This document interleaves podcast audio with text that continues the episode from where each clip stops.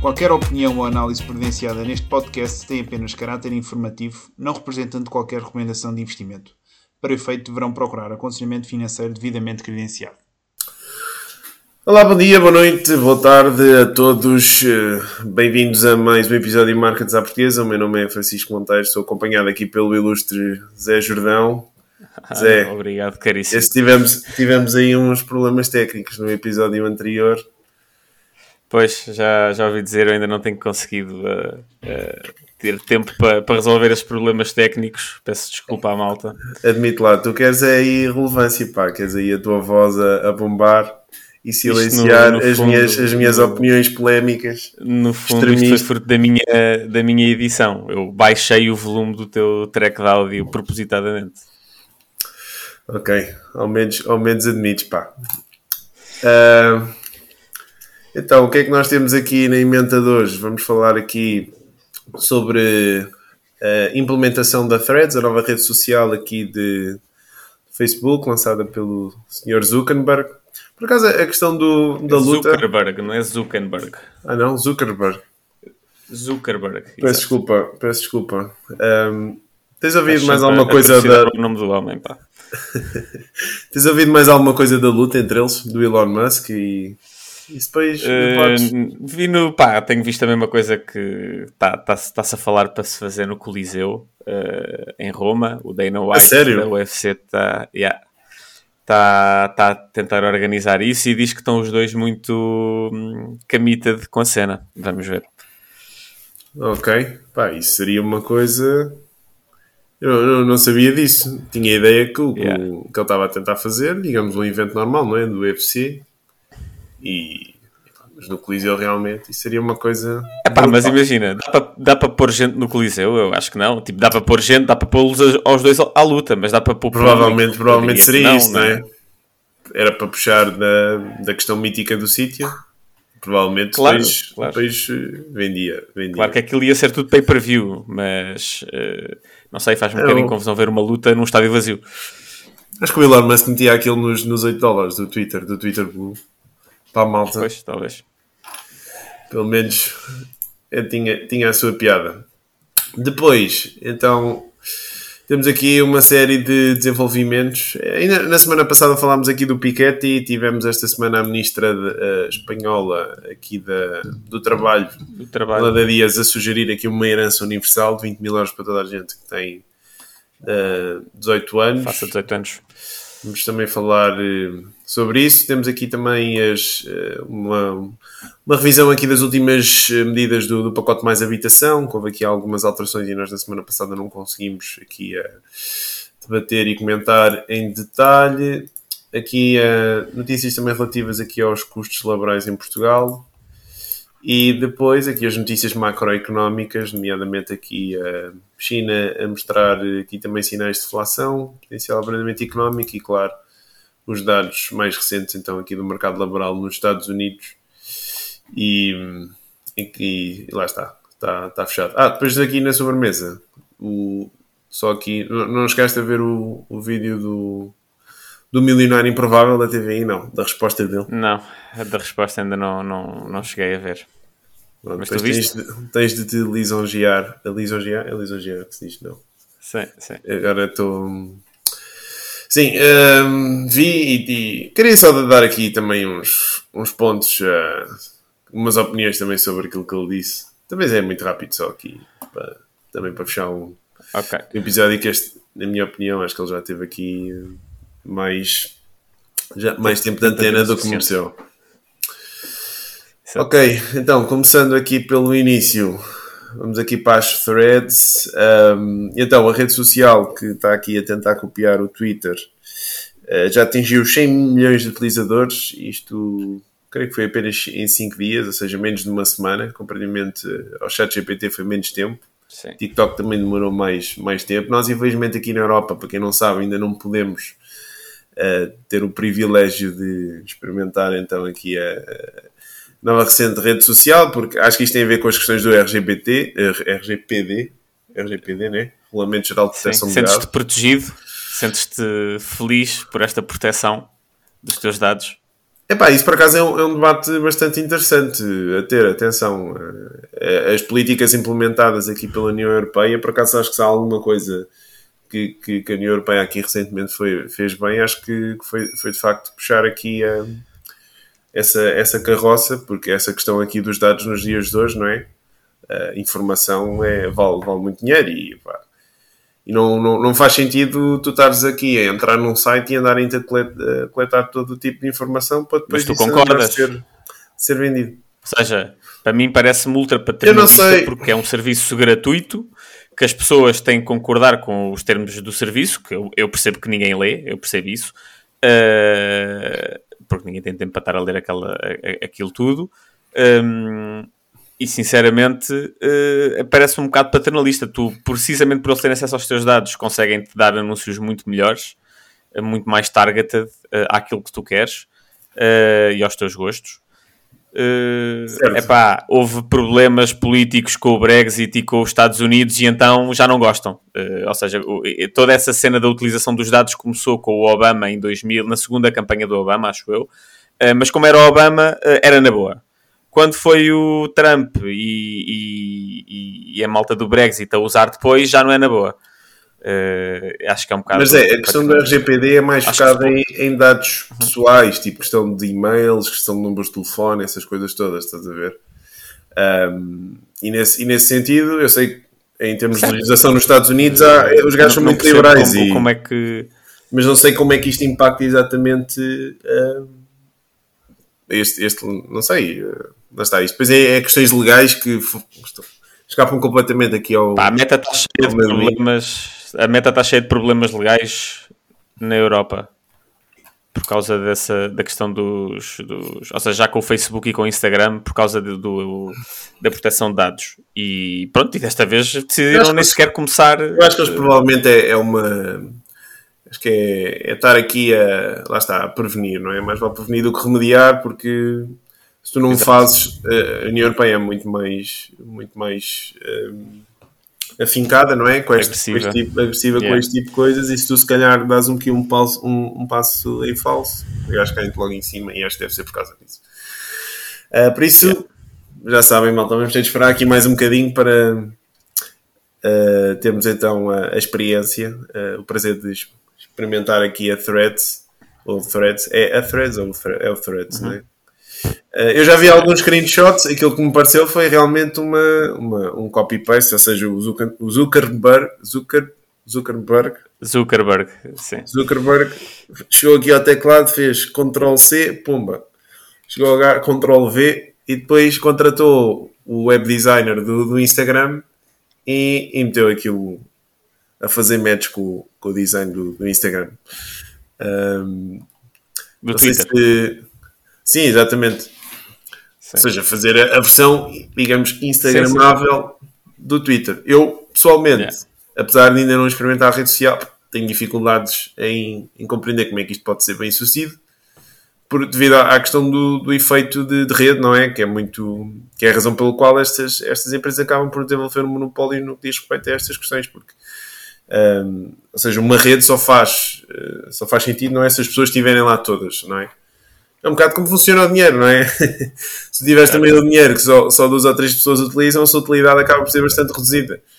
Um, e ou seja, o, depois o efeito rede, em que regra geral o valor dessa rede acaba. Tens uma coisa que é Metcalfe's, Metcalfe's Law, não sei se já ouviste falar, lei de Met, Metcalfe, Uhum. que diz Sim, que sim. o valor de uma rede é basicamente o número de utilizadores ao quadrado. Ou seja, um, à medida que tu tens mais utilizadores, esses utilizadores podem interagir, uh, podem fazer mais interações entre, Entre eles, é? eles. e essa, essa, essa subida não é linear, é exponencial.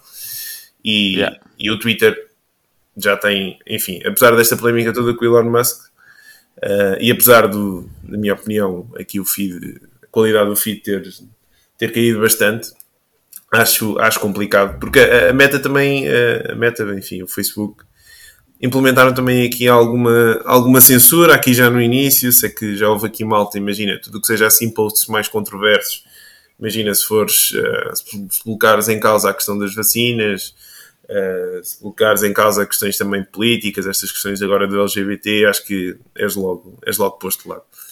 Um, acho, acho que se tivesse de, daqui de apostar, acho que vai ser aqui um. um acho que é um, era o Google Plus, não é? Que ia ser o. Tentou ser o Facebook também, aqui há uns anos, e também falhou. Falhou, falhou completamente. Qual é, é a tua opinião, Zé? Assim, uh, a minha opinião relativamente. Eu concordo contigo que eh, é muito difícil de forma inorgânica uh, conseguir uh, basicamente criar redes sociais com sucesso. Ou seja, as redes sociais, quando aparecem com sucesso, são coisas relativamente novas. Tipo, imagina um, um quando o, o, apareceu o Facebook era uma coisa uh, significativamente diferente do MySpace. Quando apareceu o Twitter era diferente do Facebook. Quando apareceu o Instagram era diferente dos outros dois. Uh, o TikTok também é diferente dos outros. Um, e é, é, difícil, basicamente, tentar imitar uma coisa que já existe, onde já existe esse efeito de rede que o Francisco estava a falar, porque lá está, é uma questão de, é uma questão de matemática uh, e também um bocadinho de teoria dos jogos, não é? Ou seja, a primeira pessoa a ir não vai falar com ninguém, então qual é, é o interesse da primeira pessoa a ir? uh, para essa nova rede social, nenhum. Uh, e então basicamente é ultrapassar essa barreira do uh, o ponto crítico, digamos assim, em que começa a haver gente suficiente em que toda a gente queira começar a ir. Que isso é difícil. E no caso do Twitter, pá, o, o Twitter é, é, é, é um, é, uma rede social fascinante para mim porque é, é das redes sociais menos bem sucedidas em termos financeiros, se não a, a menos bem sucedida. Um, e, mas é provavelmente a rede social mais relevante em termos de, de, de narrativa uh, cultural e popular e política, ou seja, o, tudo aquilo que se fala nas notícias e não sei o que, não sei o que mais, pá, muitos desses temas começam no Twitter e, e e é lá que está o discurso uh, público, digamos assim. Ou seja, é, daí a intenção inicial do Elon Musk de comprar o Twitter e dizer que queria proteger o, o Town Square, a, a, praça pública, digamos assim, que é o Twitter. Um, e muito, de, de, muito do que uh, está por trás desse discurso público no Twitter é, são jornalistas, são economistas, são políticos, uh, uh, são malta que tem ni nichos particulares, pronto, whatever. É malta muito específica que está por trás da conversa, que está, e, e é muito importante para o Threads conseguir ir atrás dessa malta e trazer essa malta para a sua própria plataforma para haver o mesmo tipo de discurso e de conversa um, pronto, para a Threads ter o mesmo tipo de, de, sucesso. Claro que 100 milhões de utilizadores, o Twitter, se eu não me engano, tem 400 milhões de utilizadores, ou seja, 100 milhões em, em numa semana é muito. Uh, e, e, pode, o Threads pode de facto, pá, eu acho que o Elon Musk tem completamente, só tem feito quase porcaria. A única coisa de jeito que ele fez até agora, na minha opinião, é, é as community notes. Não sei se já viste as community notes ou não, mas basicamente é quando alguém escreve qualquer coisa. Um, epá, quando alguém escreve o que é que seja, se gente suficiente for lá dizer que aquilo, que aquela coisa que essa pessoa está a escrever é enganosa ou, ou não tem informação ah, completa sim, sei, ou é mentira. Sei, é tipo um fact-check, não é? é? Exato, aquilo cria ali um fact-check, mas é um fact-check da comunidade, ou seja, não é uma pessoa que está ali a escrever e a dizer não, isto é mentira, isto é falso, que é um bocado a abordagem do Facebook, ou foi em tempos. Um, e eu acho que isso é, é, de longe a melhor coisa que ele fez. Certo, concordo, quando tens um tweet e ali live, vês logo, ok, há aqui outra perspectiva que este gajo está a ignorar. Um, é assim, basicamente, uh, lá está, acho que vai ser muito difícil, porque uh, o Musk, o que ele tentou fazer na aquisição disto foi, uh, para, ele pagou muito dinheiro, foram 44 mil milhões de dólares, acho eu, e o Twitter tem os lucros do Twitter são muito são muito são muito baixos digamos assim. Um, e basicamente ele tentou o, o, que ele está a tentar fazer é uma TikTokização do Twitter no sentido em que uh, a, a, grande diferença que houve do TikTok para as outras redes sociais é que nas outras redes sociais uh, com exceção do, do YouTube um, o conteúdo que tu vês dependia das pessoas que tu seguias dependia da tua rede digamos assim. E no TikTok não. O TikTok basicamente que é uma, é uma boa ideia, que é, é muito mais provável nós encontrarmos conteúdo para ti uh, que foi produzido por uma pessoa que tu nem sequer conheces, mas que nós achamos que tu vais gostar, do que se só vires aquilo que as, das pessoas que tu segues. E o Instagram também tentou começar a copiar isso um bocado, e o Twitter está a tentar copiar isso. A questão é que os, os mediums, o, o, o meio de comunicação Twitter, Instagram e TikTok, pá, o Twitter é completamente diferente destes dois. Ou seja, tu estás no Twitter, pelo menos eu, não sei como é que eu acho que tu também, pá, é para informação, não é para entretenimento. Sim, sim, sim. Exato, exato. Uh, e, e, e, basicamente aquilo fez com que tu de repente começas a ver Twitter, tweets que não têm nada a ver com os teus interesses, que não têm nada a ver com aquilo que tu estás lá a seguir. Uh, pá, e uma coisa é estar a ver, se calhar no, no Instagram, eu não tenho TikTok, só tenho Instagram, mas se calhar estar a ver uh, aqueles vídeos do Amazon Finds, tipo coisas fixas cá na Amazon, que é uma cena que eu em princípio diria isto não é o meu interesse, mas depois quando vejo até pensei, pá, isto até era, era fixe comprar uma cena destas para a casa de banho ou para a cozinha ou o que é que seja. Pá, no Twitter não. No Twitter eu quero ver debate económico, debate político, quero uh, dados, uh, ver essas coisas. Não quero ver mil e uma maneiras de usar o ChatGPT para criar um site. Uh, e, e, basicamente o que eu sinto é que tem, tem, tem, temos estado a ser bombardeados com isso. Uh, um vetor aqui de ataque por parte do, do, do Zuckerberg. Pois, eu acho que ele aproveitou. A questão é que, pá, regra geral, com aquilo que ele fez com o Instagram, Sim. né? Pá, está a correr bem. O que é que, o que, é que o, Não, é, estou a falar em termos de. Imagina, em termos. Ou seja, quando, quando o Instagram foi criado, aquilo foi sempre.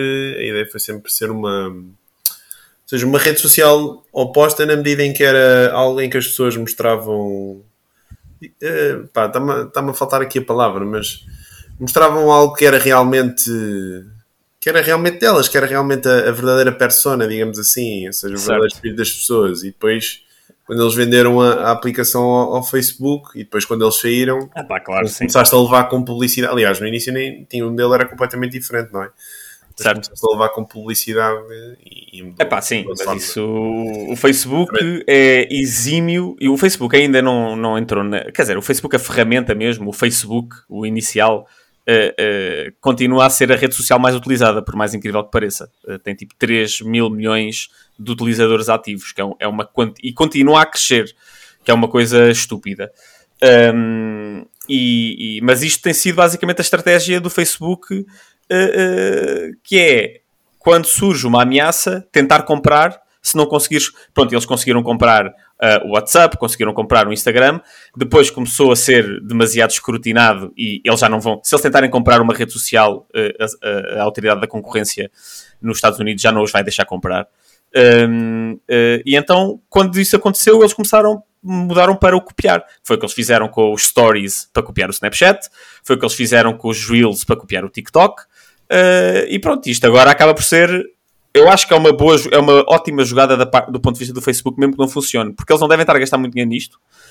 E é uma daquelas tipo, pá, se isto funcionar, é uma maneira orgânica. Uma call option, de... não é? Um gajo paga Exato. uma opção, uma call. Exatamente. É isso mesmo. Uh, e pronto, agora, eu estou contigo. Uh, há, há, um livro muito interessante do Peter Thiel, aliás, é o único livro do Peter Thiel que se chama Zero, uh, Zero, to, one. Zero to One, em que ele fala uh, basicamente o que é que é preciso para se criar um monopólio. E ele fala um bocado destas ideias de, de rede. Uh, de, de, de, efeitos de rede. E basicamente a ideia dele é tu tens que encontrar um nicho qualquer e, tu, e depois, a partir desse nicho, começar a expandir a partir daí. Ele dá o exemplo da Amazon. A Amazon começou com uma livraria online, ou seja, eles criaram ali um pequeno nicho e depois foram crescendo e foram eh, introduzindo mais uma coisa, mais outra coisa, mais outra coisa e de repente são gigantescos. O Facebook é a mesma coisa, é uma rede social para malta de Harvard. E depois acrescentaram mais uma universidade aqui, mais uma universidade lá. E foram crescendo e é assim que se criam os efeitos de rede, ou seja, encontrar um nicho e depois lentamente ir expandindo a partir daí. A questão é, qual é que é o nicho do Threads? Eles estão aqui a usar um bocado a mesma estratégia que a Microsoft usou com o Teams, eh, eh, que basicamente quer usar a user base que eles já têm no Instagram e, e empurrar o Threads para essa malta. Uh, vamos ver. Uh, Tens ideia de quanto dinheiro é que eles estão a investir? Facebook? Não. A queimar nisto? Não faço ideia. Ok. Então, mas temos gerais, comprar Facebook, shortar Twitter, não é? Recomendação de investimento. Não, estou a brincar. Já não dá para shortar a Twitter. Pois é, pois é, pá. Acho que já houve outro episódio que também disse sim, qualquer sim, coisa sim. disso, pá. Pois é, isso agora é uma uma private equity, ação é, capital é privado. privada, exato. Ok. Sim, senhor, está, está dado aqui o nosso ponto, nossa opinião. Passamos então aqui para o próximo tema.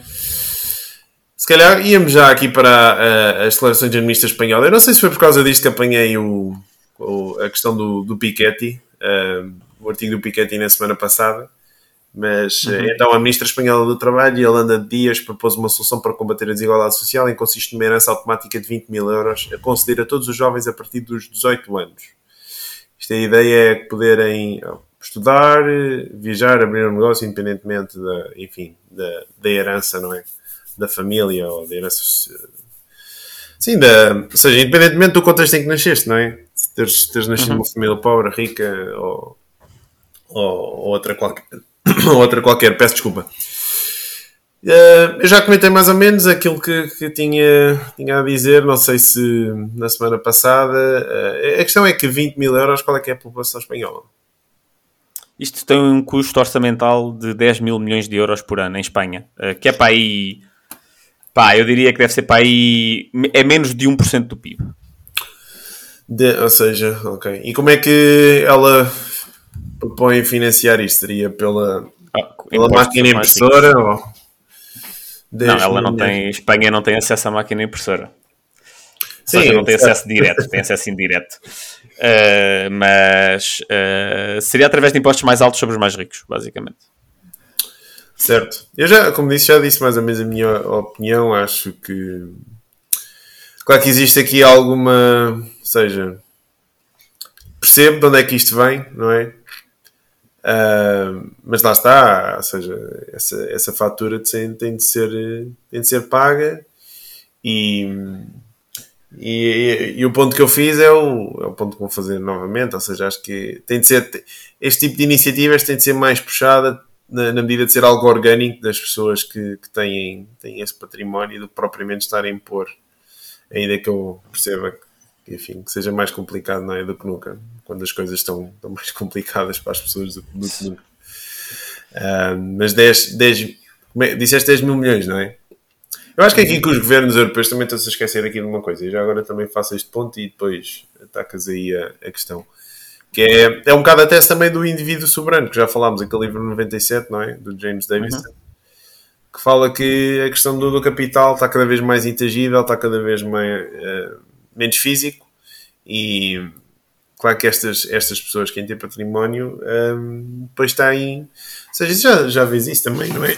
Com a questão de França, mas também impuseram aqui uma taxa mais significativamente alta para as pessoas com maiores rendimentos. E as pessoas depois vão, vão jogar, vão, vão fazer arbitragem entre, entre os vários Estados, quem oferece a melhor, melhor estatuto fiscal e é essa tese que efetivamente as, as pessoas e, os, e, as empresas passam a ser um bocado clientes do Estado, ou seja, Estado, os Estados vão ter de competir uns com os outros pela, pelas pessoas, não é?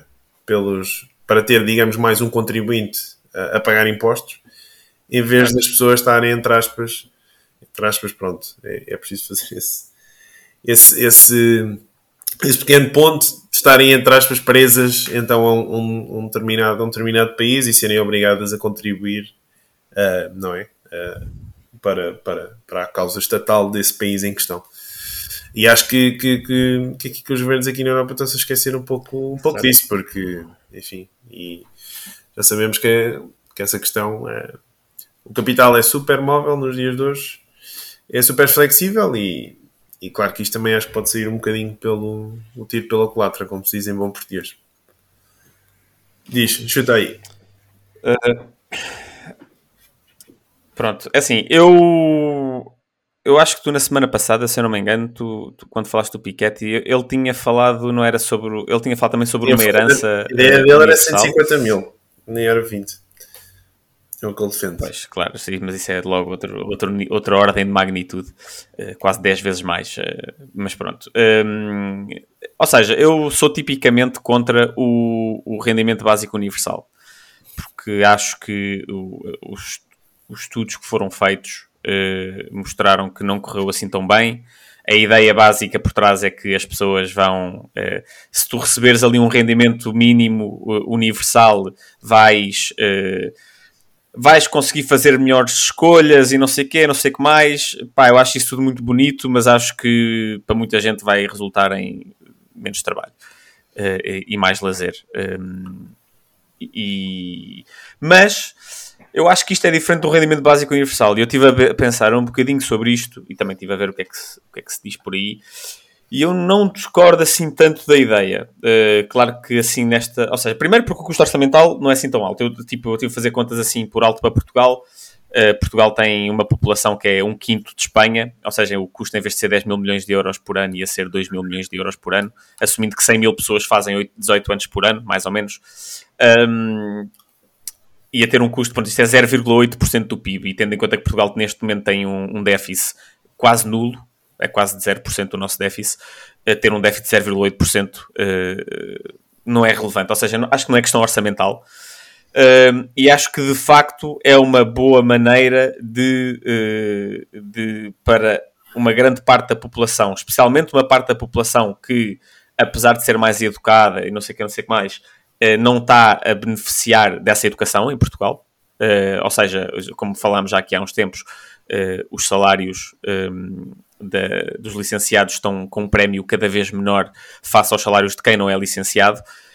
Um, e há muita gente licenciada que recebe uh, menos de mil euros, que lá está, não, não, é, o, não é o suposto. Uh, acho que era uma boa maneira de, de um bocado equilibrar a balança. A questão é, eu sou um bocadinho contra a ideia de simplesmente dar 20 mil euros às pessoas, uh, especialmente é um a malta de 18 anos. Que é, pois, é, não se pode dar 20 mil euros às pessoas e tipo gastem dinheiro onde quiserem, né? Isso é. Exato. Querem fazer exato. uma coisa Para destas, mim, pelo menos. Isto teria que ser algo do género. Eu, eu sou a favor disto se for algo do género. Uh, uma modificação, nós falamos aqui há pouco tempo da, daquilo do, do, do Franklin. Uh, como é que se chama aquele. Uh, dos 401 Case que ele estava a tentar puxar uma. criar um movimento para, para se fazer isso em Portugal. Ah, já agora malta que ainda não assinou a petição, façam o favor, que eu tive a, a ver, se tivermos mil subscritores, ele vai lá à Assembleia. E os deputados okay. são obrigados a ouvir. E acho que já temos 500, por isso.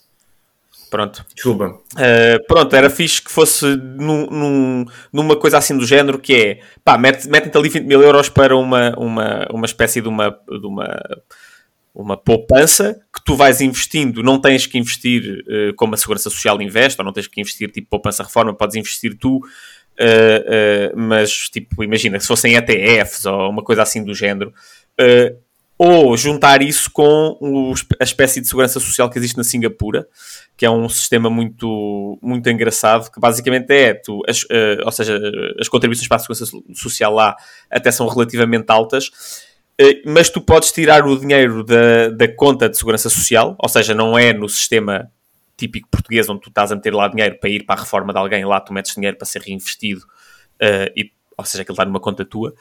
Uh, e, mas as pessoas podem tirar dinheiro para coisas como pá, problemas médicos, podem tirar dinheiro para comprar casa. Uh, eu acho que também podem tirar dinheiro para a questão da educação, não tenho a certeza. Uh, e eu acho que isso era útil em Portugal, ou seja, tu tens estes 20 mil euros, mas podes usar, pá, olha, queres ir fazer um mestrado para, uh, pá, olha, para a Holanda, uh, ok, tens aqui, podes usar este dinheiro. Queres comprar uma casa, podes usar este dinheiro. queres investir para a tua reforma, podes usar este dinheiro. Pá, queres comprar um carro, não podes usar este dinheiro. Lamento imenso.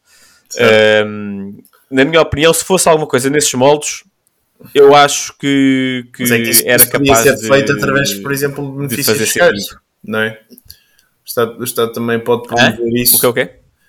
Estado também pode promover isso através de benefícios fiscais. A questão é que psicologicamente acho que o efeito não é tão. Uh, lá está, isso é o nosso cérebro, é tão forte.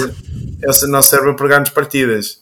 Mesmo que tu tenhas uma benesse agora de 20 mil euros Exato. em termos de impostos daqui para a frente, se tu receberes 20 mil euros hoje na conta, Aliás, hoje, enfim, mesmo que tu vais recebendo, vamos pôr, ok, tu tinhas essas benesses, esses cortes de impostos, não é? E que em vez de teres esses cortes de impostos, uhum. nessas datas, tu recebias esse, dinheiro equivalente na conta. Recebes o dinheiro equivalente na conta, o teu cérebro processa isso de forma completamente diferente, ainda que em termos. Claro. Ainda, é, lá está, é aqueles avisamentos não é, que nós falamos. Em termos matemáticos e racionais é igual. E ainda que seja igual. E claro que já sabemos que aqui a questão dos governos não é? precisam de votos e tal e isso encaixa muito mais. Não, isto, claro, isto. Ou seja, era claramente uma maneira de ganhar o voto da, da, da malta mais, mais jovem uh, e, e pronto, o aspecto político tem sempre esse. Dá sempre, dá sempre a ver isso dessa maneira, mas do aspecto económico parece-me que faz sentido. Uh, ou seja, faz sentido que as pessoas consigam uh, ter ali um montante que não é assim tão grande na, na, grande, na perspectiva das coisas, ou seja, um 20 mil euros para uma pessoa uh, que receba, uh, pá, sei lá, 1800 euros brutos, ou seja, isto mesmo, mesmo para uma pessoa que receba 1000 euros, uh, isto é menos de dois salários anuais, ou seja, não é uma coisa que uma pessoa possa dizer eu não vou trabalhar mais. Uhum. Uh, e se tivesse estas restrições todas uh, em cima, acho que podia ser um investido ou na educação, ou lá está, ou na independência financeira, no, ou na questão da casa, blá, blá, blá, blá, que, que pode ser positivo em termos económicos. Só uma questão, aquilo que tu falaste de ser contra o, o, o IBI, certo? RBI, sim. RBI, o BI, pronto. Uhum. A, tua, a tua questão é, é, achas que também vai apoiar e suportar e motivar as pessoas para ficar em casa, é isso? Esse é o teu ponto, o teu argumento? Há várias críticas que eu tenho. Acho que não é eficiente, porque tu estás a dar dinheiro, é, é sendo incondicional, eh, tu estás a dar dinheiro a um milionário, o, o, Jeff Bezos ia receber o RBI, ou seja, porque é que estás a gastar dinheiro no Jeff Bezos? É uma estupidez. Uh, ponto 1. Um. Ponto 2, uh, eh, os estudos que foram feitos mostram que o impacto não é aquilo que, ou seja, essa ideia, a tese, claro que foram, foram estudos relativamente pequenos, não é? Mas que a ideia de que a malta vai ter liberdade para explorar os seus interesses e fazer coisas de mais, ma, maior valor acrescentado, uh, isso não se verificou.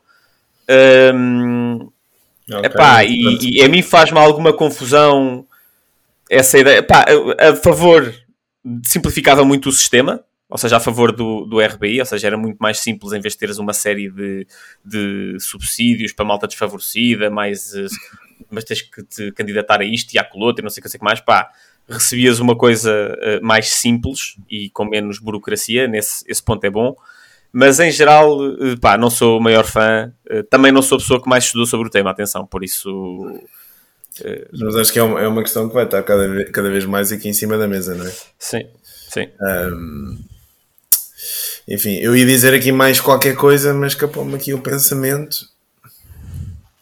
Deixa eu ver se me lembro aqui em 5 segundos, senão vamos ter de passar para o próximo tema. Certo. Um, já tinha a ver aqui os 20 mil euros. Ah, pronto, já, já falei, ou seja, esta questão. Acho que devia ser. Peço desculpa. Já vem aqui o ataque do amendoim outra vez. Não, estou a brincar com hoje. Nós estamos a fazer isto de manhã aqui às 8 da manhã. manhã se, estivesse a, se estivesse a comer amendoins às 8 da manhã.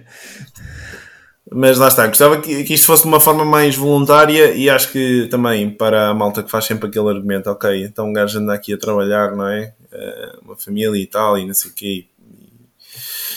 E, depois o dinheiro vai para os outros. Um, é assim, teoricamente isto só, só, seria financiado aqui por pessoas que têm um grande nível de património, não é? E... Não, não tem que ser. Pá, é preciso 0,8% do PIB para isto. De onde é que vem esse 0,8% do PIB?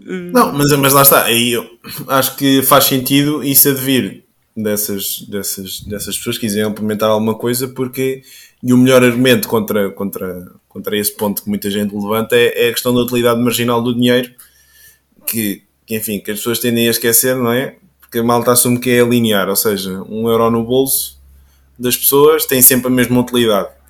E não é o caso, não é? é todos os bens, inclusive o dinheiro, têm utilidade marginal claro. decrescente na medida em que o primeiro euro que tu tens tem uma utilidade brutal, não é? Os primeiros 100 euros porque permitem-te comer, não é? Que, é, que quer queiramos, quer não, ainda é essencial, uhum. não é? Muito mais essencial do que comprar um Lamborghini. E, e, e, pronto, à medida que tu vais, que vais tendo amelhando mais, a utilidade marginal do, do euro é cada vez menor. Claro que as pessoas têm esse, esse envisamento com a questão do dinheiro, porque o dinheiro é quem tem o, o, o enfim, a, o benefício marginal mais alto. Ou seja, pela natureza, é, é, é regra geral, o dinheiro que é escolhido pelo mercado é sempre esse que tem a utilidade marginal mais alta. Porque os, certo. os mil euros que eu me caiam na conta, eu, eu posso trocá-los por, por outros bens, não é? Que, que depois podem, podem fazer.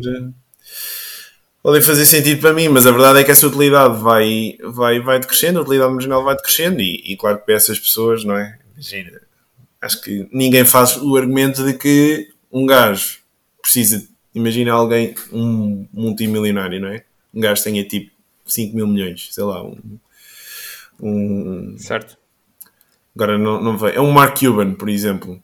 Se o, gajo, se o gajo tivesse 4, mil milhões em vez de 5, a vida dele ia ser exatamente a mesma. Sim, era irrelevante. E até podemos fazer o argumento de que a partir Claro de que essa aqui eu concordo marginal negativa. Mas eu, eu queria só deixar essa nota porque ouço muito, particularmente de Sim, faixas também, etárias também, mais também. velhas, que tiram sempre esse argumento de ok, eu trabalhei, eu fiz o meu, o meu trabalho, agora tenho que estar, entre aspas, a, a contribuir para esta causa para pessoas que ainda, enfim, não, não deram a sua, a sua prova de trabalho, não é? E acho que, que é importante Certo. lembrar desse ponto, que a questão do dinheiro, está, a utilidade não é linear, ou seja, não é. E, Ah, pá, isso tem verdade é tantas que- questões aí à mistura. É, é todo um. É todo um debate à parte de. Ou seja, de, de solidariedade geracional. Ou seja, da mesma maneira que nós estamos a pagar segurança social, não é para nós, não é? Nós estamos a pagar segurança social a malta jovem para pagar reformas que, em muitos casos, são reformas acima, da, que, acima daquilo que se descontou para as pessoas mais velhas de hoje em dia. Quando chegar à nossa altura, não vai haver gente suficiente para pagar uma reforma sequer em- ao nível daquilo que nós, perto do nível daquilo que nós descontamos. Hum, opá, Sim, isto- isto é foi- o que é, não é? Isto depois é aquelas discussões que isto é, para ir com a família um domingo à tarde, almoçar e ficar lá. Beber uns vinhos, uns queijinhos. Tenho um amigo meu que diz sempre isso. Isso é conversas para estar à mesa com os, com os vinhos e uns queijinhos. Os, vinhos- os, os diminutivos são sempre usados de forma bastante Claro. peculiar aqui pela, pela, pela população portuguesa. Ah, então, passamos, passamos ao próximo. Ah, é verdade, tu querias dar aí um mini rant, ouvi falar. Sim, uma coisa rapidinha. eh, é uma notícia, pá, que sinceramente esta notícia, como notícia, importa muito, muito pouco. Eh, basicamente, a Câmara Municipal de Lisboa eh, aprovou a mudança. Epá, vamos para a política. de- Vamos para a política. Não, não, isto é orçamental, isto é económico. e, e, claro que o que é política afeta o económico, não é? Que é aqui o, o- o tema de debate. Aprovou a mudança da, da iluminação, basicamente pública, eh, e vai trocar as lâmpadas atuais por lâmpadas LEDs, que vai poupar 11 milhões de kilowatts por ano, ou seja, 1 milhão e tal de euros por ano, 1 milhão e 200 mil ou 300 mil euros por ano.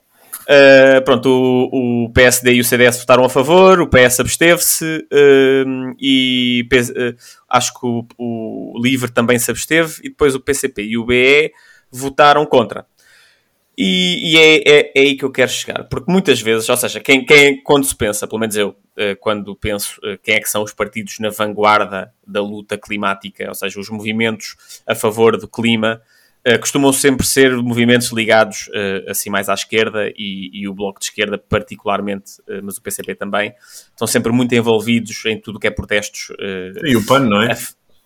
O PAN também, sim. eh, calhar Eles não pronto, o PAN, aqui, o PAN é? aqui é diferente porque o PAN, eh, eu não sei se o PAN votou a favor ou contra, não, não me lembro. Nem sei se o PAN está na, na Não, Assembleia não deve estar, não de deve estar. Não deve estar.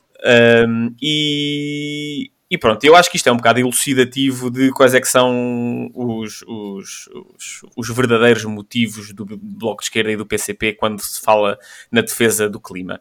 E, e eu tenho uma, uma teoria que eu acho que não é particularmente original, atenção, mas nem, nem deve ser só minha, mas mais, mais gente já deve ter chegado a esta conclusão que o Bloco de Esquerda e o PCP, ou seja, pronto, a extrema-esquerda em geral, eh, o objetivo deles é derrubar o capitalismo e substituir o sistema de mercado por um sistema eh, comunista, estás a ser- socialista. estás a vá. ser extremista, pá.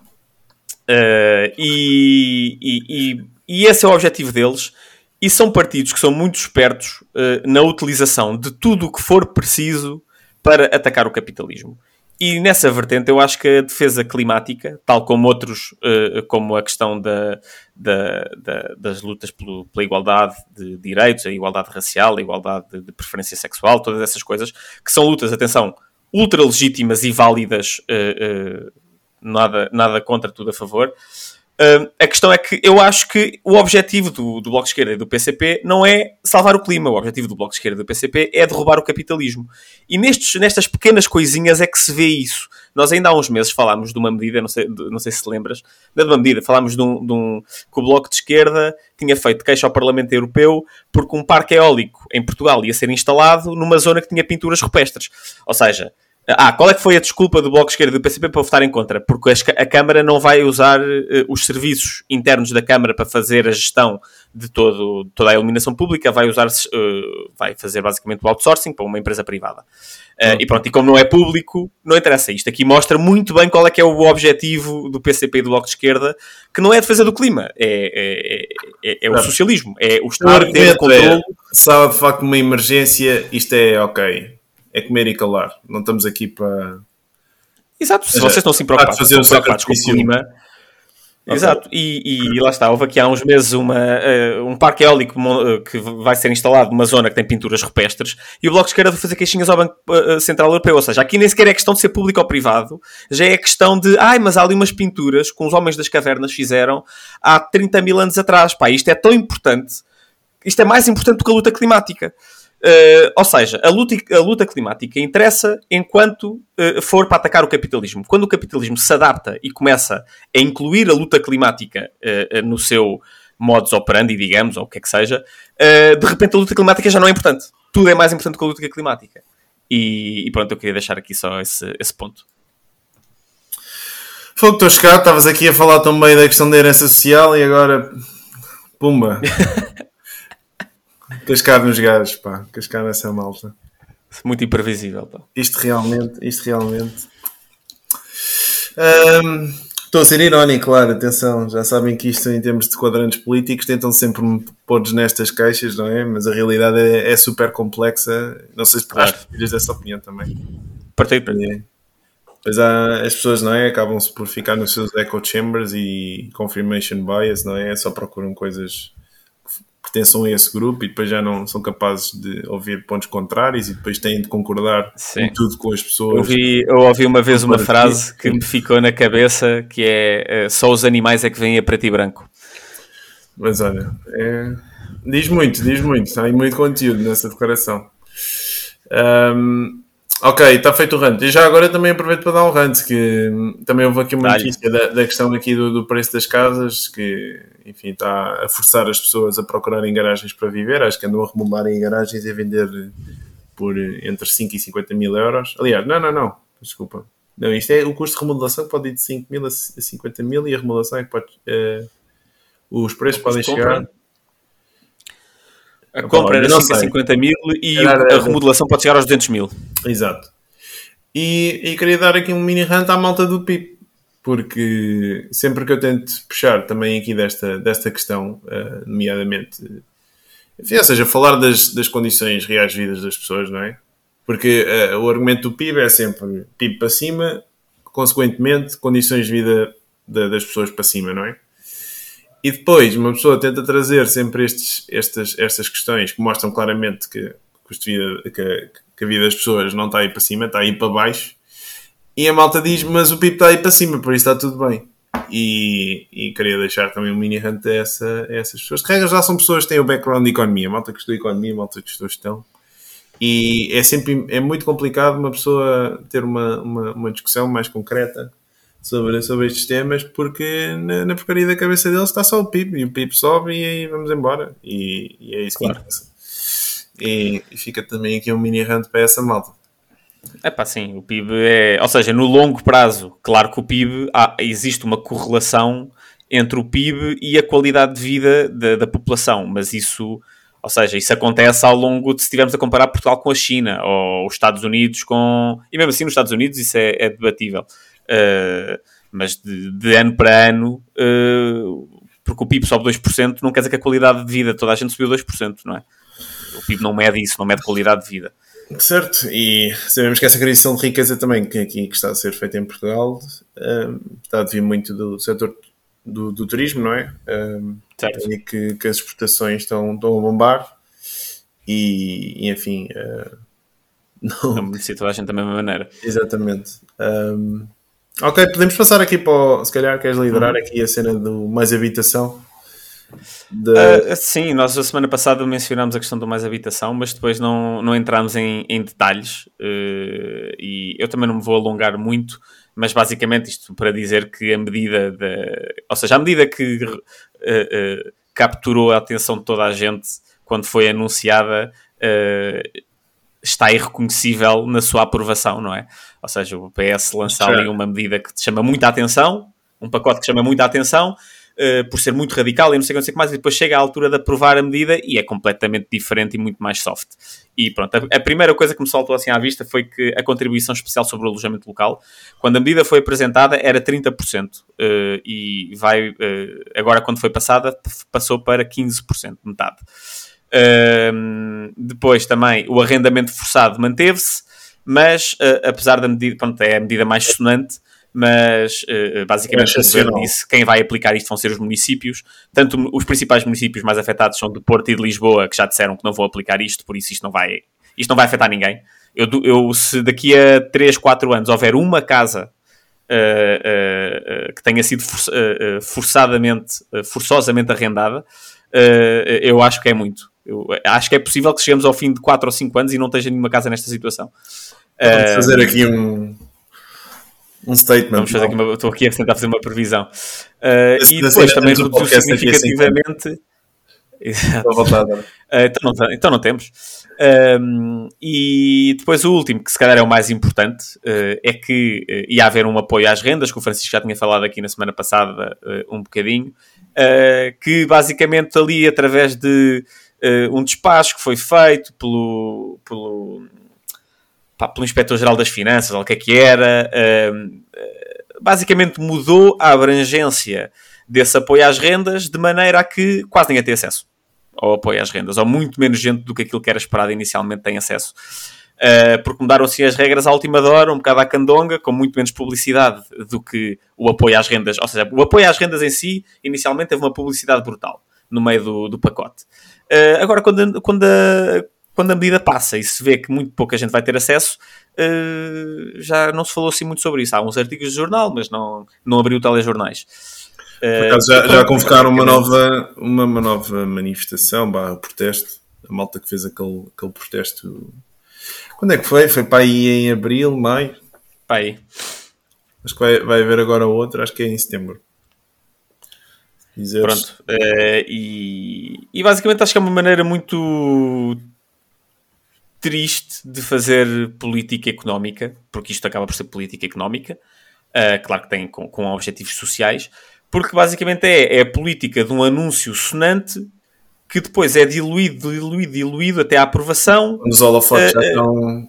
Já, já ninguém está a prestar assim tanta atenção, o que passa é uma coisa radicalmente diferente, ou seja, e o governo tem o benefício duplo de parece que vai fazer uma grande coisa uh, através de toda a mediatização da medida, e depois acaba por não ter um impacto orçamental nenhum, não fazer nada, uh, ou seja, tem os benefícios sem ter feito nada, basicamente, ou, ou fazer, sem fazer muito pouco. Uh, e pronto, uh, acho que é um bocadinho infeliz. é assim, daquilo que, que eu estive aqui a ver, um, é assim, acho que faz um bocado de, de, de, impressão aqui dois, dois pontos. O primeiro é esta descida de, ou seja, eles beneficiam pessoas vão pagar menos impostos se fizeres contratos de, de duração maior. Certo. Mas, mas depois estamos a falar aqui, ou seja, baixar de 28% para 25%. Ou seja, acho que não é. Não é por aí. Exato, ou seja, se, se queremos realmente incentivar uh, ou se querem fazer aqui alguma coisa, tem, tem, tem de pôr incentivos mais fortes, porque para, numa, numa perspectiva de um senhorio que vê o custo de vida aumentar, enfim, claro que podemos, podemos desenhar aqui várias personas, não é? Do que é, quem é que será um senhorio, mas assumindo uma pessoa que, regra geral, os casos mais frequentes é uma pessoa que comprou casa inicialmente, né, 20, 30 anos, casou, depois chegou tipo, aos 40, 50 ou mais cedo mudou para uma casa maior, não é? E depois pôs a uhum. primeira casa a alugar, não é? E, e pronto, e continua a trabalhar, etc, etc. Se calhar, é assim, eu estou a tirar aqui um bocado para o ar, não tenho dados, mas a ideia que eu tenho de uma parte dos senhorios é, é essa, não é? E nesse caso, pronto, são pessoas que trabalham e o custo de vida está a aumentar. E, e se tu tens, uh, enfim, este, este tipo de, de, incentivos que são, são, são praticamente inexistentes, não é? Isto não vai, não vai ter, uhum. não vai ter eh, não, os incentivos aumentam se o, se o empréstimo for, se o empréstimo, se o arrendamento for de muito longo prazo, tipo, acho que se for de 10 a 14 anos, já baixa para tipo 14%, e era qualquer coisa é, assim. Diz aqui 25% a taxa, a taxa Mas isso é se for até tipo 5 anos ou, ou, ou até 10 anos, já não me lembro. Ok. Mas depois mais do que isso baixa Ok, ainda então mais. pronto, retiro. Não, não, mas eu acho que mesmo assim que isso é demasiado longo. Ou seja, tu estás preso durante. Uh, uh, Se foi, se 15 calhar não é anos quase. incentivo forte, não é? É, pá, eu acho que é demasiado longo. Eu acho que, claro, que tem que haver um incentivo. Por exemplo, uh, os primeiros 3 anos uh, tens ali um, um- um- Se conseguires fazer aquilo durante 3 anos, tens uma redução para 25%. Se conseguires fazer aquilo até 5 ou 6, tens uma redução para 20%. Se fizeres aquilo até 10, tens uma redução para ir para 18, 15%. Qualquer coisa assim que fosse mais. Eu acho que uma coisa que se calhar também era importante era de facto ouvir mais as, as pessoas que têm as casas, não é? Ahm, para perceber quais é que são os, digamos, os, os pontos de dor, não é? Para talvez incentivar as- eh, a, malta, a malta por aí. E, e claro que, enfim, esses contratos assim de longa duração, tu ficas com o capital fixo, não é? E ninguém te- quer ter o capital fixo, porque capital fixo é. É, lá está, é, depois o mundo é dinâmico, as coisas se alteram, queres fazer alguma coisa. Sim, sem o rendi- tens é que ter um rendimento que compensa o capital fixo. E estás, e estás com isso, estás com isso preço. Ahm, enfim, esse era aqui o, o primeiro, Certo. primeiro ponto. E aqui o, o segundo ponto, onde é que está? Ah, esta questão da isenção das mais-valias nas casas vendidas ao Estado faz-me confusão. Se calhar estou a dizer aqui um disparate, mas na minha cabeça não percebo porque é que há essa necessidade de passar o, o património ao Estado e não se faz eh, o incentivo de forma, de forma direta. Ou seja, porque é que simplesmente se as pessoas. Porque a ideia aqui é vender a casa ao Estado, não é? E depois o Estado vai vender a um preço acessível, pelo que percebi, Uhum. não é? Ah, e depois também há esse ponto: como é que se vai fazer este processo de venda, não é? A um preço acessível. Quem é que vai ter direito a estas casas a estes preços mais acessíveis? Sim. Presumo que teoricamente serão pessoas, enfim, de, têm menos rendimentos, não é? Mas isso depois também vai ser, se calhar, uma boa, uma boa salganhada. Mas, mas Certo. enfim, não sei, não sei porque é que simplesmente o Estado não diz assim, ok, nós vamos ahm, vender uma, uma casa. Aliás, os privados vendem uma casa a um X e depois reembolsam o privado da diferença. Que estás a Eu perceber? acho que isso não, não funcionaria eh, só por uma razão. Eu, eu percebo a cena de ir para o Estado, po- não concordando com a medida, porque lá está, para mim, eh, para mim, Land Value Tax era a solução para estas conversas todas, mas eh, dentro, tentando pensar da maneira como quem, quem desenhou a medida está a pensar, se tu deres um apoio direto, é aquilo que nós falámos na semana passada eh, eh, sobre eh, subsidiar a procura quando a oferta está constrangida. Acabas por estar tipo, ah, ok, o, o privado vai comprar a casa a outro privado e o Estado vai pagar ali qualquer coisa. Isso basicamente o que vai fazer é aumentar diretamente o poder de compra do privado para pagar mais pela casa, para poder pagar mais pela casa. Quem vai beneficiar disso vai ser o senhorio. Ou seja, tu não, não há maneira de garantir que o senhorio só vai beneficiar com a isenção do da mais-valia. Certo. Acho que é por aí. Eh, agora, também é possível argumentar que acontece, vai, que pode pensar, acontecer a mesma pensar. coisa Estou a processar o que disseste. com. certo, certo. Eh, também é possível assumir que vai acontecer exatamente a mesma coisa se for o Estado eh, o intermediário e que simplesmente as pessoas vão começar a cobrar preços mais altos ao Estado e a vender por preços mais altos. Eh, eh, primeiro, porque quanto mais alto for o preço, acaba também por ser maior eh, a isenção de- das mais-valias, não é? Mais, não é maior, mas o, o proporcional eh, em, em valor absoluto pronto, há- é maior. Ahm, epá, não sei, não sei bem, mas eu diria Pois que imagina. Então, mas a- assumindo então que isto, que isto acontece, tu vendes a casa ao Estado, o Estado vende a uma pessoa e depois imagina, tem de haver restrições também no que é que a pessoa pode fazer com a casa, né? Pois, sim. Senão um gajo que sim. chegava ao mercado, fazia aí uma arbitragem. Não, claro, tem que haver, tem que ser para viver, claro. Pá, Mas pronto. acho que isto há muito pano para mangas, mas Sim, sim, sim. Land Valley Tax, não é? David Land Ricardo Valley Tax e- para a frente. E, José, e José Jordão. Não, Hen- Henry George. O, David Ricardo deu o argumento de porque é que as rendas. porque é que são os senhorios que absorvem. eh, eh, pá, basicamente o valor criado, sem criarem muito valor. E o Henry George deu a solução para esse problema, que é o Land Value Tax. Ah, pensava que tinha sido o David Ricardo a propor inicialmente. Não, não, não, não.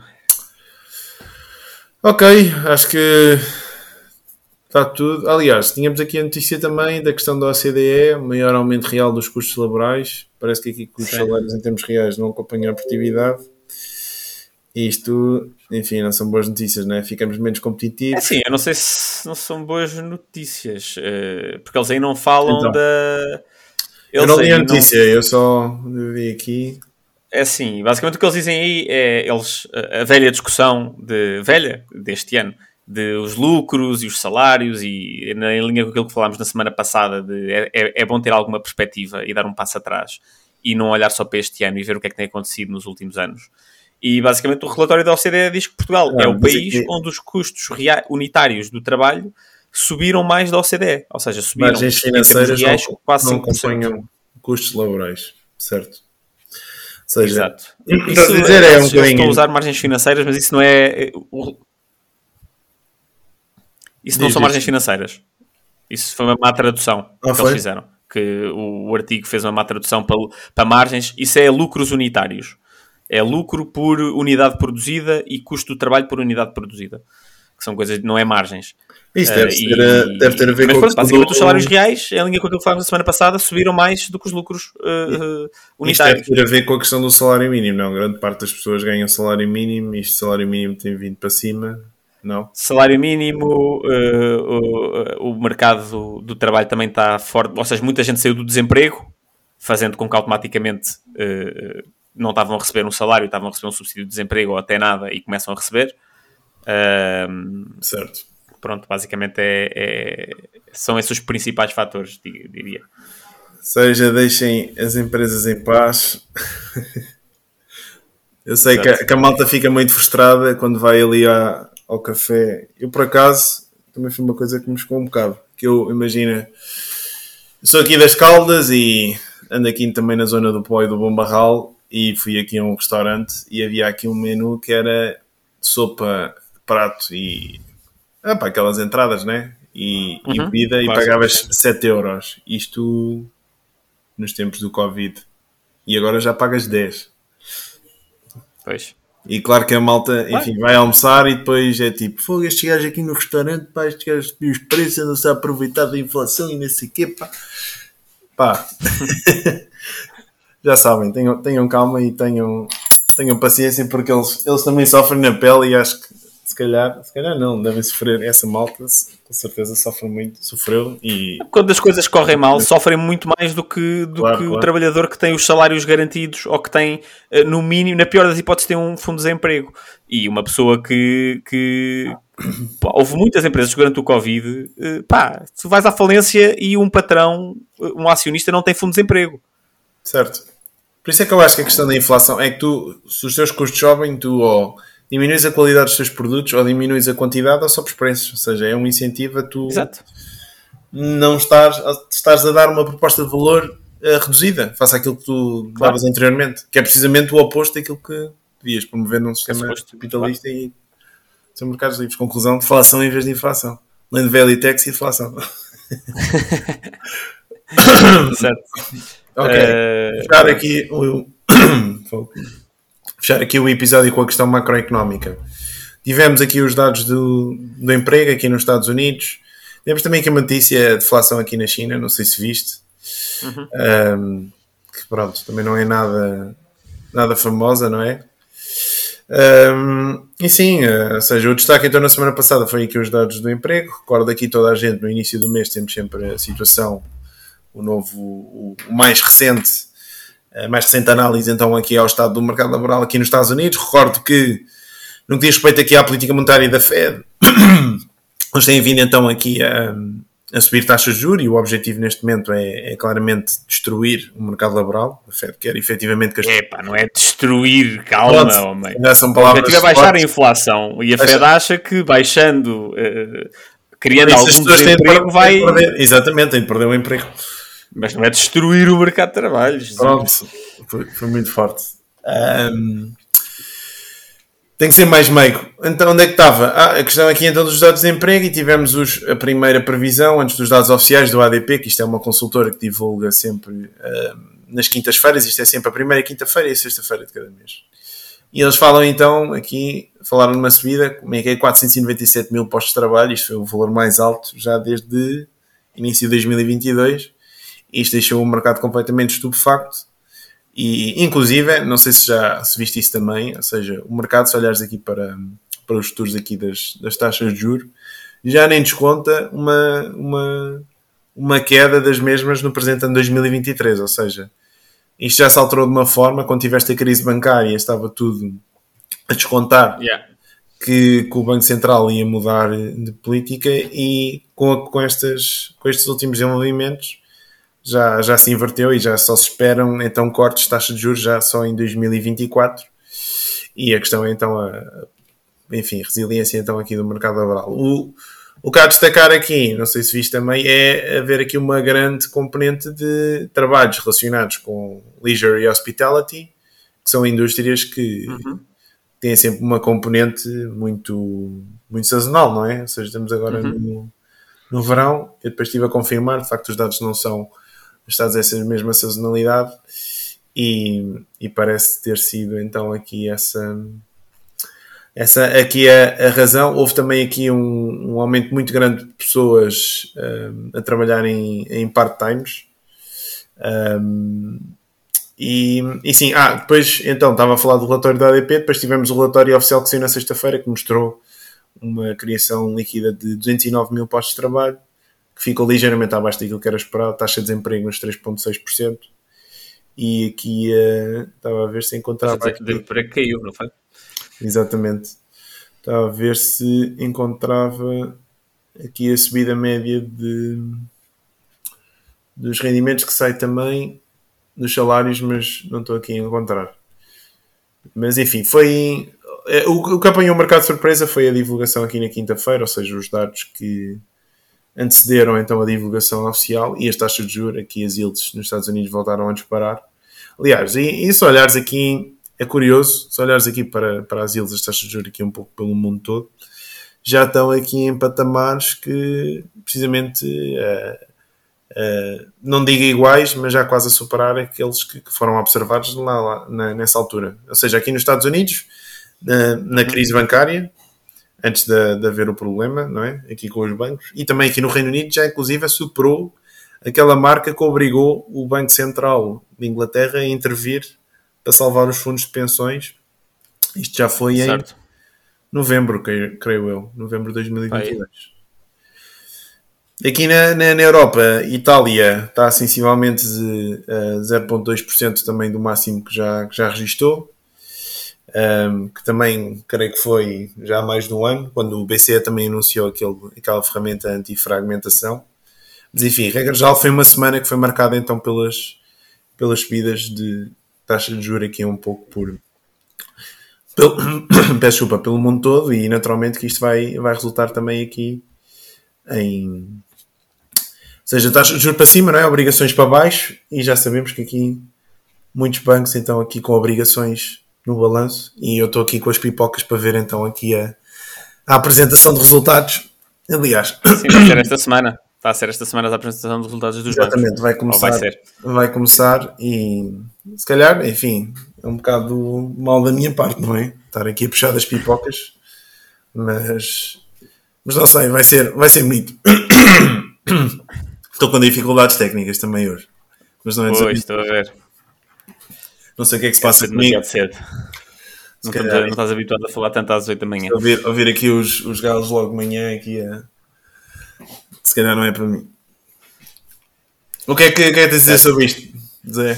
Antes de- assim, não tenho muito a dizer, nós já, já falámos disto mil e uma vezes. eh, Ah, eu- só mais uma coisa, desculpa. diz, também achei piada foi depois o, o Joe Biden ahm, a fazer, enfim, aqui a tirar os, os dividendos políticos, entre aspas, de divulgação, a dizer que a economia já adicionou 200 mil, adicionou 200 mil postos de trabalho no último, no último mês e que desde que assumiu a presidência já criaram já foram criados mais trabalhos nestes dois anos e meio do que ah, como é que é? do que em qualquer período de dois anos e meio seja, é fazer um bocadinho político isso, não é? E fazer lembrar aqui Sim, também ele- Portugal. Ou seja, que esta, que esta questão é aquilo que se passa na economia é tipo uma função direta de- daquilo que o governo faz. Ou seja, o governo Exato. são os gajos que mandam nisto tudo. Se o governo faz, faz, faz uma coisa bem, eh, a economia vai bombar. Se, se, aliás, mas é curioso, depois não fazem estes.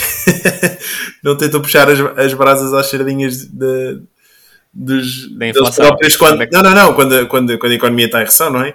Quando a economia Claro, claro. está, está num boom, é porque fomos nós, não é? Quando está em recessão, foi o que Quando veio está em recessão, é porque foram os outros. Enfim. Sim, isto só para dar aqui um bocadinho de contexto muito rápido, ele diz que, os, e de facto, o que ele diz é um facto, mas é um facto muito enganoso, porque ele, quando assumiu o, o- pronto, o- a presidência, foi durante o Covid, ou seja, foi num período em que o desemprego estava altíssimo eh, eh, nos Estados Unidos, porque não tem as mesmas proteções que, tem, que existem em Portugal e no, no resto da Europa, eh, e o desemprego estava altíssimo, se não tivesse mudado de presidente, ia que ter caído brutalmente à mesma. Eh, é um bocadinho indiferente eh, Faz Agora, quanto é que caiu ou não, pronto.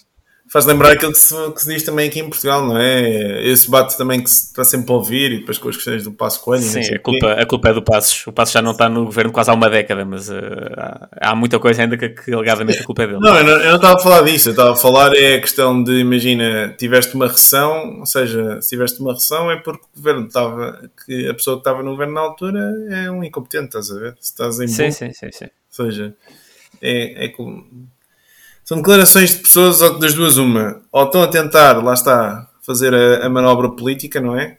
Para tentar eh, Sim, é propaganda. fazer a sua propaganda, ou então não percebem nada disto, e se percebem nada disto não deviam estar nessas coisas. Não, eles percebem. Para mim é claramente propaganda, eh, pura e dura. Ok. Zé, está fechado então? Queres dar aí sugestões? Nós já demos, falamos aí de alguns livros. Zero to One, do Peter Thiel, por acaso. Zero to One pode ser a minha, a curtinho, minha sugestão. É, é dos melhores livros de business que eu já li. É muito pequeno, é muito fácil de ler. Yeah, e faz e dá um insight interessante. Um... Epá, eu assim de repente não, não tenho aqui. Comecei a ler o, o agora esqueci-me do nome. Aquele que já falei aqui, da, do Hitman, Stories of a. Tem a ver com a questão do, do FMI e do Banco Sim. Mundial dos, Economic Hitman, não é? Sim, Confessions of an Economic Hitman, que é um tipo que trabalhou com, com eles e que fala muito das, das, das condições terroristas com que, Intervenções das troicas. com, que, com que essa malta faz, faz os empréstimos, sobretudo aos países em desenvolvimento, porque eles sabem, eles fazem esses empréstimos, não é? E sabem muito bem que, eles, que, eles, que esses países não- nunca terão condições de pagar. É apenas uma questão para, para depois terem alavancagem para poderem, lá está, fazer depois acordos para as empresas irem lá, explorarem recursos naturais, enfim. Ahm, mas sim, não, Certo. Não tenho aqui nenhuma recomendação em particular e, é, acho que é isso, está feito. Ah, aliás, eu tinha só aqui também uma Está coisa, feito, então. faltava o, o- o- a resposta do milionário improvável da TVI, só dar aqui dois, dois pontos. Ele, depois na, na entrevista reconhece que aquilo que os números estavam todos foram todos atirados para o ar e que não fazem sentido. Enganei-me. Um, enfim, ao menos alguma honestidade nesse, nesse mesmo ponto. E ele depois fala aqui da, da questão do, do bot, da, da, enfim, da forma como ele trabalha e o que ele diz em termos de eh, porque é que ele tem os resultados que tem, não é? Entre aspas, ele diz que tem informação privilegiada na medida em que ele fala da. Primeiro, dois pontos de análise de sentimento, que é, ou seja, isto cripto já sabem que é um mercado que está longe de ser eficiente, na medida em que tudo o que seja aqui moedas com, com menos liquidez, isto, pá, isto é um casino, não é? E a verdade é que, sendo, sendo o mercado tem essas características, é muito passível de ser manipulado. Ahm, ou seja, há muitos pump and já, já falámos aqui da, da separação não é, de Bitcoin e das outras criptos e mesmo das outras criptos, acho que tem mais semelhanças com, com, uma, com aquilo que é uma ação de uma empresa do que, do, do que outra coisa. Sendo que, enfim, nesse bolo total, se retirarmos então Bitcoin, eu diria que 99,9% são scams e, e, enfim, é, é- é pessoas a, a tentar roubar os, os euros e os dólares das pessoas, não é tentar fazer aqui nada de revolucionário. Mas o que ele fala é que depois, imagina, nesses mercados com menos liquidez, que, hum, enfim, tu tiveres notícias positivas na net, não é?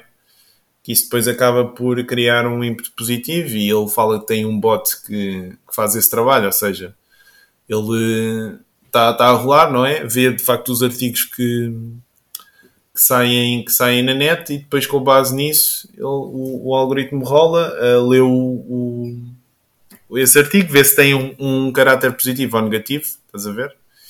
Depois, conforme a percentagem de, de positivos ou negativos, depois mete uma ordem no mercado alavancado. E, enfim, isto é o que se chama de sentimento, sentimento análise. Há, há, há muita gente que faz, que, faz, que faz coisas destas e lá está, em mercados em que a informação não é, não é, não é pública, não é? E depois isto também é, é fraude atrás de fraude, de certeza que, que se pode fazer muito dinheiro assim, não tenho, não tenho a mínima dúvida. A questão é que, lá está, em termos éticos, em termos morais, pá, já sabem que isto é um jogo de soma zero. Para haver alguém a ganhar, tem de haver alguém a perder. Um, e, e o que é que posso dizer aqui? Posso dizer aqui mais sobre isto? E aqui também outra coisa. Ah, ele depois, não sei se lembras que ele falava que no website tem ah, produtos dele que só têm 3 ou 4% de risco. Lembras-te disso? Não. O que eu quero, desculpa. Ah, estavas aí, já estavas a desligar. Estava-te a dizer que. Estava a dizer que o. Não sei se lembras que lá no site tinha uma cena que tinha uns produtos em que só tinha 3% ou 4% de risco nos, nos, investimentos dele. Eu lembro mais do retorno, que ele dizia que era 40%. E o que ele argumenta é que, imagina, como ele está super confiante, estás a ver, no ciclo em que nós estamos, que ele, que ele, que ele, que ele, tem, ele pode, entre aspas, uh, garantir às pessoas que vai ter retornos. Epá, ah, eu estava a ver isto. Não, ótimo, excelente. Os e... bancos devem começar a aplicar isso também. Epá, e, Isto e não tem risco, porquê? É pá, porque eu acho que não, não sei, parece-me uma coisa boa. E lá está, e mesmo independentemente dele perceber mais ou perceber menos, e lá está, eu também, por exemplo, eu também tenho uma opinião pessoal daquilo que vai acontecer em termos do ciclo, particularmente com a questão da Bitcoin, agora nos, nos próximos meses, a questão do halving, etc. Mas lá está, não, não posso estar aqui a, a dar 100% de certezas que alguma coisa vai acontecer, muito menos estar a oferecer um produto de investimento na, com base, com base é, nisso. Com base nisso, não é? é enfim, é, ele depois fala aqui das questões de, das propriedades, de, depois houve malta aqui, que isto foi logo o Sherlock Holmes, andaram logo em cima dele e foram investigar tudo e mais alguma coisa. Mas nós vamos pôr aí o link se quiserem. E acho que o assunto está, está encerrado. Acho que há aqui. Certo. Há aqui muitos, muitos red flags e, e lá está. Mesmo que esta questão aqui do bot, ele depois também certo. fala que diz que, que sabe quando os mineradores vão vender e que é por causa disso que também consegue tirar partido disso, não é? Imagina se os mineradores vão lançar uma posição grande no mercado. Mas eu também não sei, em termos, por exemplo, de Bitcoin, eu, o Michael Saylor, que é o gajo da MicroStrategy, já, já deves ter ouvido falar, não? Não? Sim, sim, sim. Eu, não, eu acho que esse gajo, esse gajo, é comprar, de certeza que faz com uma mesa OTC, over the counter, não faz, não vai, não vai meter uma ordem em uma Coinbase, porque esse gajo a comprar, vai, a comprar ou a vender. Eu sei que, enfim, isto também já. Acho muito já, duvidoso já que ele saiba que ele saiba quando é que os mineradores vão com vender ou o que é que seja. Acho isso altamente improvável. Sim. Uh, claro que tu depois, enfim, com... Tipo, ou seja, ele até pode saber. É, aquilo que eu acho improvável não é ele saber isso. É, se ele sabe, há de haver outra malta no mercado que sabe também. Pois. Ele não é especial. Uh, ou seja, não é informação privilegiada que mais ninguém tenha acesso e que só ele é que sabe. E por isso não há uma maneira de fazer esse dinheiro que ele diz que faz. E depois, outra coisa que achei piada foi o gajo abrir também uma, uma, uma trade quote, ou seja, uma janela de negociação na Binance com, com os, os futuros perpétuos e a meter tipo alavancagens gigantes a dizer que é, pronto, é assim que dá para ganhar muito dinheiro. Mas claro que depois não fala okay. se também se tivesse uma perda para o outro lado também é uma perda gigante. yeah, exato. Pá, pronto. Enfim, está o, o assunto arrumado. Sim, já dizia o Manga. É, é, é, álcool, mulheres e, e, alavancagem são as três. É, isto em inglês começa tudo com L: uh, uh, liquor, ladies and leverage. Ladies and uh, que é as três maneiras de, de, um homem ir à falência, mas parece que para o milionário improvável isso não é uma opção. Ok, está feito. Ah, tá e lá. então já que fizemos a pool na semana passada, vamos lançar um desafio também para a malta. Tivemos então aqui a, esta proposta da ministra espanhola dos 20 mil euros. Uh, deixem aí a vossa, a vossa opinião, se concordam ou não. Nós vamos meter então a pool. E já agora, os resultados da pool até agora uh, são 75% recebeu mais do que 5% de aumento e só, 20, só quer dizer, 25% recebeu menos de 5% de aumento.